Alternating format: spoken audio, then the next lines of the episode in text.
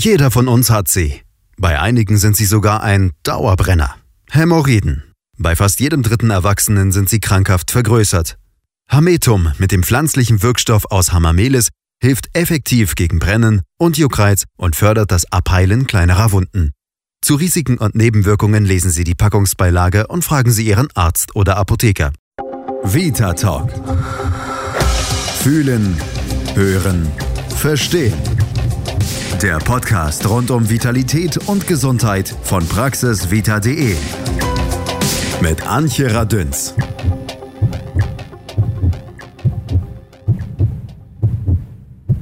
Um dem heutigen Thema des Vita Talks ein wenig Tabu und auch Scheu zu nehmen, starten wir mit einer kleinen Übung. Nehmen wir die rechte oder linke Hand, strecken alle Finger aus und rollen nun nur den Zeigefinger so fest es geht ein, sodass er in der Hautfalte zum Daumen ganz eng anliegt. Und jetzt drücken wir noch ein wenig fester, am besten mit dem Daumen so richtig gut nachhelfen. Nun ein kleines bisschen Wasser von oben darüber laufen lassen und dann stellen wir was fest? Genau, das Wasser tröpfelt unten wieder hinaus. Damit das nun unserem Darm im wahrsten Sinne des Wortes am Ende nicht genauso geht, hat jeder von uns Hämorrhoiden. Ganz genau heißen sie dort hämorrhoidale Schwellkörper anal. Und das erklärt auch schon fast ihre Funktion. Sie helfen dem sogenannten Sphinkter, also dem Schließmuskel, auch wirklich dicht zu sein, indem die Blutgefäße, exakter die Hämorrhoiden, anschwellen. Und das war's auch schon, wenn alles im Gleichgewicht ist. Alles, was wir in diesem Zusammenhang so unangenehm finden, also Afterjucken, Nässen oder Brennen, passiert erst, wenn die hämorrhoidalen Schwellkörper überstrapaziert und ausgeleiert sind. Stellen wir uns ganz salopp einen ausgelatschten Fahrradschlauch vor, der etwas unsexy vor sich hinwabbelt. So ähnlich sieht es dann auch bei uns im Darm aus. Habe ich dann aber schon ein sogenanntes Hämorrhoidalleiden oder besser gefragt an den Koloproktologen, ist das dann noch eine innere oder schon äußere Hämorrhoide?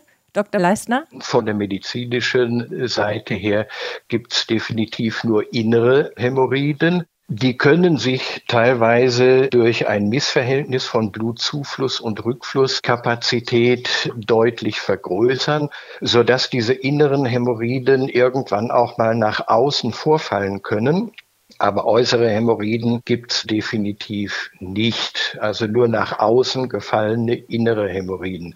Und das, was die Menschen dann außen häufig eben tasten oder fühlen, das sind in der Regel völlig andere Dinge und haben mit Hämorrhoiden eigentlich nichts zu tun. Mhm. Was genau ist es dann, Herr Dr. Leisner? Am meisten werden äußere Hämorrhoiden beschrieben bei sogenannten Marisken, also entzündlichen, vergrößerten Hautläppchen am äußeren Analrand, die eben auch störend werden können, die oft Juckreiz verursachen die auch manchmal, wenn sie sehr groß geworden sind, die Hygiene in diesem Bereich erschweren. Aber es können natürlich auch andere Dinge sein, wie Virusinfektionen am Analrand. Es gibt eine ganze Reihe von Veränderungen in diesem Bereich, die eben als äußere Hämorrhoiden letztendlich interpretiert werden. Da kommen wir schon in den Bereich, wo es möglicherweise unangenehm wird. Denn jeder, der tatsächlich mit so einem Hämorrhoidalleiden zu tun hat, der denkt sich, oh, jetzt zum Arzt ist auch eigentlich eigentlich nicht so schön. Was macht der Arzt dann genau? Denn das, was Sie gerade beschrieben haben, klingt auf jeden Fall danach, dass ich damit zum Arzt gehen sollte. Das ist richtig, insbesondere weil diese Veränderungen am Analrand ja auch mal eine erheblich gravierende Bedeutung haben können, beispielsweise Analrandkarzinome, die sich dort eben entwickeln können. Mhm. Das sind natürlich Dinge, die eben möglichst frühzeitig entdeckt werden sollten. Auch die äh, infektiösen Erkrankungen sind ja etwas, was sich im Laufe der Zeit dann doch relativ rasch ausbreitet und je mehr der Befall dann ausgedehnt ist, umso schwieriger ist es und umso aufwendiger das Ganze eben operativ wieder in Ordnung zu bringen. Also können wir erstmal schon mal ganz klar ausräumen, so die Annahme, die weit in der Bevölkerung verbreitet ist, dass aus Hämorrhoiden Krebs entstehen kann Politikern ist ja dann offensichtlich nicht korrekt, wenn ich Ihnen folge. Das ist richtig. Wir aber uns tatsächlich fragen müssen, wie erkenne ich denn jetzt nun, was es ist? Schon bei dem Hämorrhoidalleiden gibt es ja schon alleine vier Stufen, wo der eine oder andere sagt, oh je, bei mir sieht es jetzt schon so aus, als hätte ich schon die allerhöchste Stufe, aber ich traue mich trotzdem nicht zum Arzt. Was sehen Sie da? Wann kommen die Patienten zu Ihnen? Der häufigste Anreiz äh, zu kommen sind neu aufgetretene Blutungen, also wenn am Papier oder in der Toilettenschüssel Blut sichtbar war. Und mhm. wenn es nur mal juckt, nässt oder so, dann denken die meisten schon, naja, das, das ist jetzt von allein gekommen und es wird auch hoffentlich von allein mal wieder verschwinden. Welche Untersuchungsmöglichkeiten haben Sie denn, um jetzt genau zu untersuchen, ist es jetzt nur ein Hämorrhoidalleiden, in Anführungsstrichen nur, oder ist es mehr? Was erwartet mich als Patient denn, der jetzt möglicherweise noch ein bisschen in Sorge ist? Soll ich jetzt nun einen Proktologen aufsuchen oder nicht? Ja, zunächst mal ist ganz wichtig, dass man sich mit den Patienten wirklich unterhält. Und wenn man sich dafür ein bisschen Zeit nimmt, das setzt und das stellt ja auch ein gewisses Vertrauensverhältnis schon mal her, mhm. dann kann man daraus schon sehr genau entnehmen, was es sein kann und was es bestimmt nicht ist mit entsprechender Erfahrung. Mhm. Und dann bemüht man sich eben möglichst einfühlsam und schonend den Bereich zunächst mal anzuschauen. Dann wird mit dem Finger untersucht. Das ist ein ganz wesentliches Instrument, was bei erfahrenen Proktologen eben von erheblicher Bedeutung ist. Da kann man schon sehr viele Dinge genau differenzieren oder irgendwelche Verdachtsmomente schon mal bekommen. Da kriegt das Fingerspitzengefühl ja eine ganz andere Bedeutung für mich. Genau. Ja, das ist ganz wichtig. Der Finger ist wirklich das erweiterte, bedeutende Auge des Proktologen, ist gar keine Frage. Und die letzte Maßnahme der Eingangsuntersuchung dann ist üblicherweise eine Proktoskopie. Das heißt also, man schaut mit einem kurzen Metallröhrchen den Analkanal und den unteren mhm. Teil des Enddarms sich genau an und da wissen wir dann im Wesentlichen schon, was da in diesem Bereich los ist. Und dann kann man mit dem Patienten auch besprechen, was man tun kann. Und jetzt mal so Pi mal Daumen. Wie oft ist es tatsächlich so, dass es in Anführungsstrichen nur ein Hämorrhoidalleiden ist? Und wie oft im Gegensatz dazu sind es dann wirklich erweiterte Krankheiten, ernsthaftere Krankheiten, die Sie dann feststellen müssen? Ja, Gott sei Dank sind es meistens tatsächlich Hämorrhoidalerkrankungen. Aber von den geschilderten Beschwerden, die die Patienten zu uns führen, sind ich würde fast sagen, also deutlich mehr als 50 Prozent keine Hämorrhoidalerkrankungen, aber auch keine schwerwiegenden, gravierenden Erkrankungen. Mhm. Häufig sind es die beschriebenen Marisken, also solche harmlosen, entzündlich bedingten Hautläppchen. Mhm. Bei schmerzhaften äh, Beschwerden sind es Analvenenthrombosen, also spontane Blutgerinnsel. Und wenn Schmerzen da sind, dann ist es häufig eine Analfissur, ein kleiner, aber extrem schmerzhafter Riss im Analkanal. Das sind die Dinge, die eigentlich viel häufiger vorkommen als eine eigentliche Hämorrhoidalerkrankung. Und die werden dann medikamentös mit Salben oder Cremes oder irgendwelchen Tinkturen behandelt oder wie? In der Regel lässt sich das alles zunächst mal konservativ behandeln. Mhm. Bei den Ekzemen entweder mit kortisonhaltigen Präparaten oder bei Pilzinfektionen mit Antimykotika. Mhm. Bei Analfissuren ist ganz wichtig, den Schmerz zu beseitigen. Da gibt es dann Mixturen, die die Schmerzempfindung in diesem Bereich lokal dämpfen und auch muskelrelaxierende Substanzen die die schmerzbedingte Verkrampfung rückgängig machen und damit die Heilung fördern. Liegt aber jetzt doch ein Hämorrhoidalleiden vor. Hängt das ja wahrscheinlich ab von dem Grad der Erkrankung.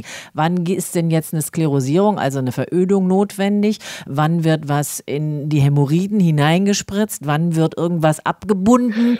Ja, gibt eine ganze Reihe von Therapien. Erstgradige Hämorrhoiden lassen sich teilweise mit entzündungshemmenden Salbenpräparaten behandeln, sind aber auch die Domäne für die Sklerosierungsbehandlung, also das Infiltrieren von Lösungen in den Bereich des Blutzuflusses, die zu einer dosierten Verklebung der zuführenden Hämorrhoidalgefäße führen und damit den erhöhten Stauungsdruck aus diesen Polstern rausnehmen. Dadurch werden die wieder klein, aber sie gehen nicht verloren. Das ist auch etwas, was so gut wie nicht wehtut und das kann auch, wenn sich das wieder mal nachbilden sollte, ohne weiteres wiederholt werden. Mhm. Die Abbindung, die Ligatur, ist dann ein Verfahren bei zweitgradigen Hämorrhoidalerkrankungen bis hin zu beginnend drittgradigen Veränderungen. Das abgebundene Gewebeteil löst sich dann nach etwa mhm. acht bis zwölf Tagen, fällt samt Gummiring ab. Damit verkleinert man also die mhm. Hämorrhoiden. Hört sich aber so an, als würde es ein bisschen wehtun. Tut es nicht weh? Es macht am Anfang ein gewisses Druckgefühl, aber es, es tut halt nicht weh. Mhm. Und im ganz schlimmen Stadion? Wenn wir mal bei drittgradigen Veränderungen dann angekommen sind, sind doch operative Maßnahmen häufig angezeigt. Und da gibt es ganz verschiedene Methoden. Okay. Also es gibt ja sicherlich auch Möglichkeiten, wie man sich, ich sag mal, vorbeugend verhalten kann, damit es vielleicht gar nicht erst dazu kommt. Fallen Ihnen da spontan ein paar Tipps und Ratschläge für alle diejenigen ein, die uns jetzt zuhören?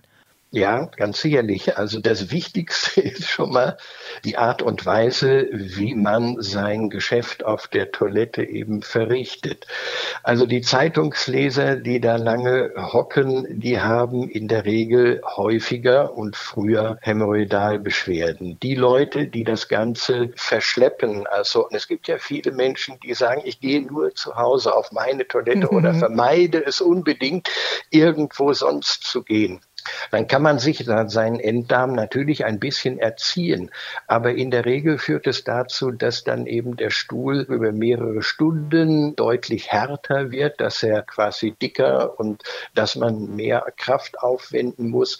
Und dieses Pressen pumpt natürlich eben die Hämorrhoidalpolster auf und führt dazu, dass man schneller mal solche Veränderungen entwickelt. Mhm. Aber es ist nicht nur das persönliche Verhalten, sondern es zieht sich wie ein roter Faden häufig durch die Familiengeschichte durch, dass eben Hämorrhoidalerkrankungen bei vielen Familienmitgliedern eben bestehen. Mhm.